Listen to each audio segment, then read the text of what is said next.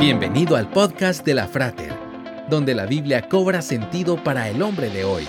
Una producción de la Frater, una iglesia cristiana para la familia. Visítanos en frater.org.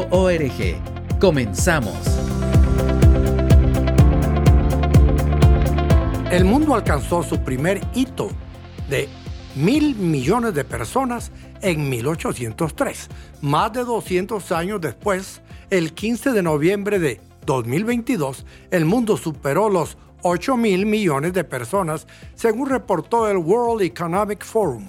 A lo largo de la historia, cada nuevo billón de personas ha llegado más rápido que el billón anterior.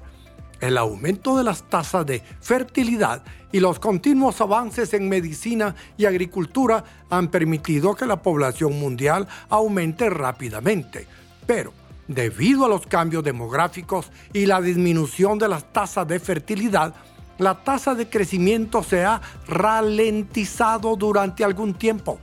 La predicción de la ONU es que para el año 2100 10.900 millones de personas habitarán el planeta.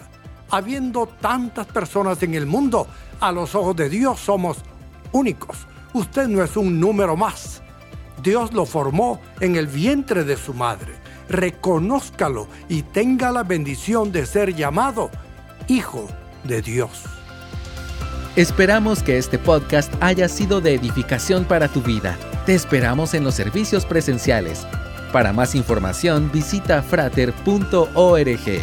Hasta pronto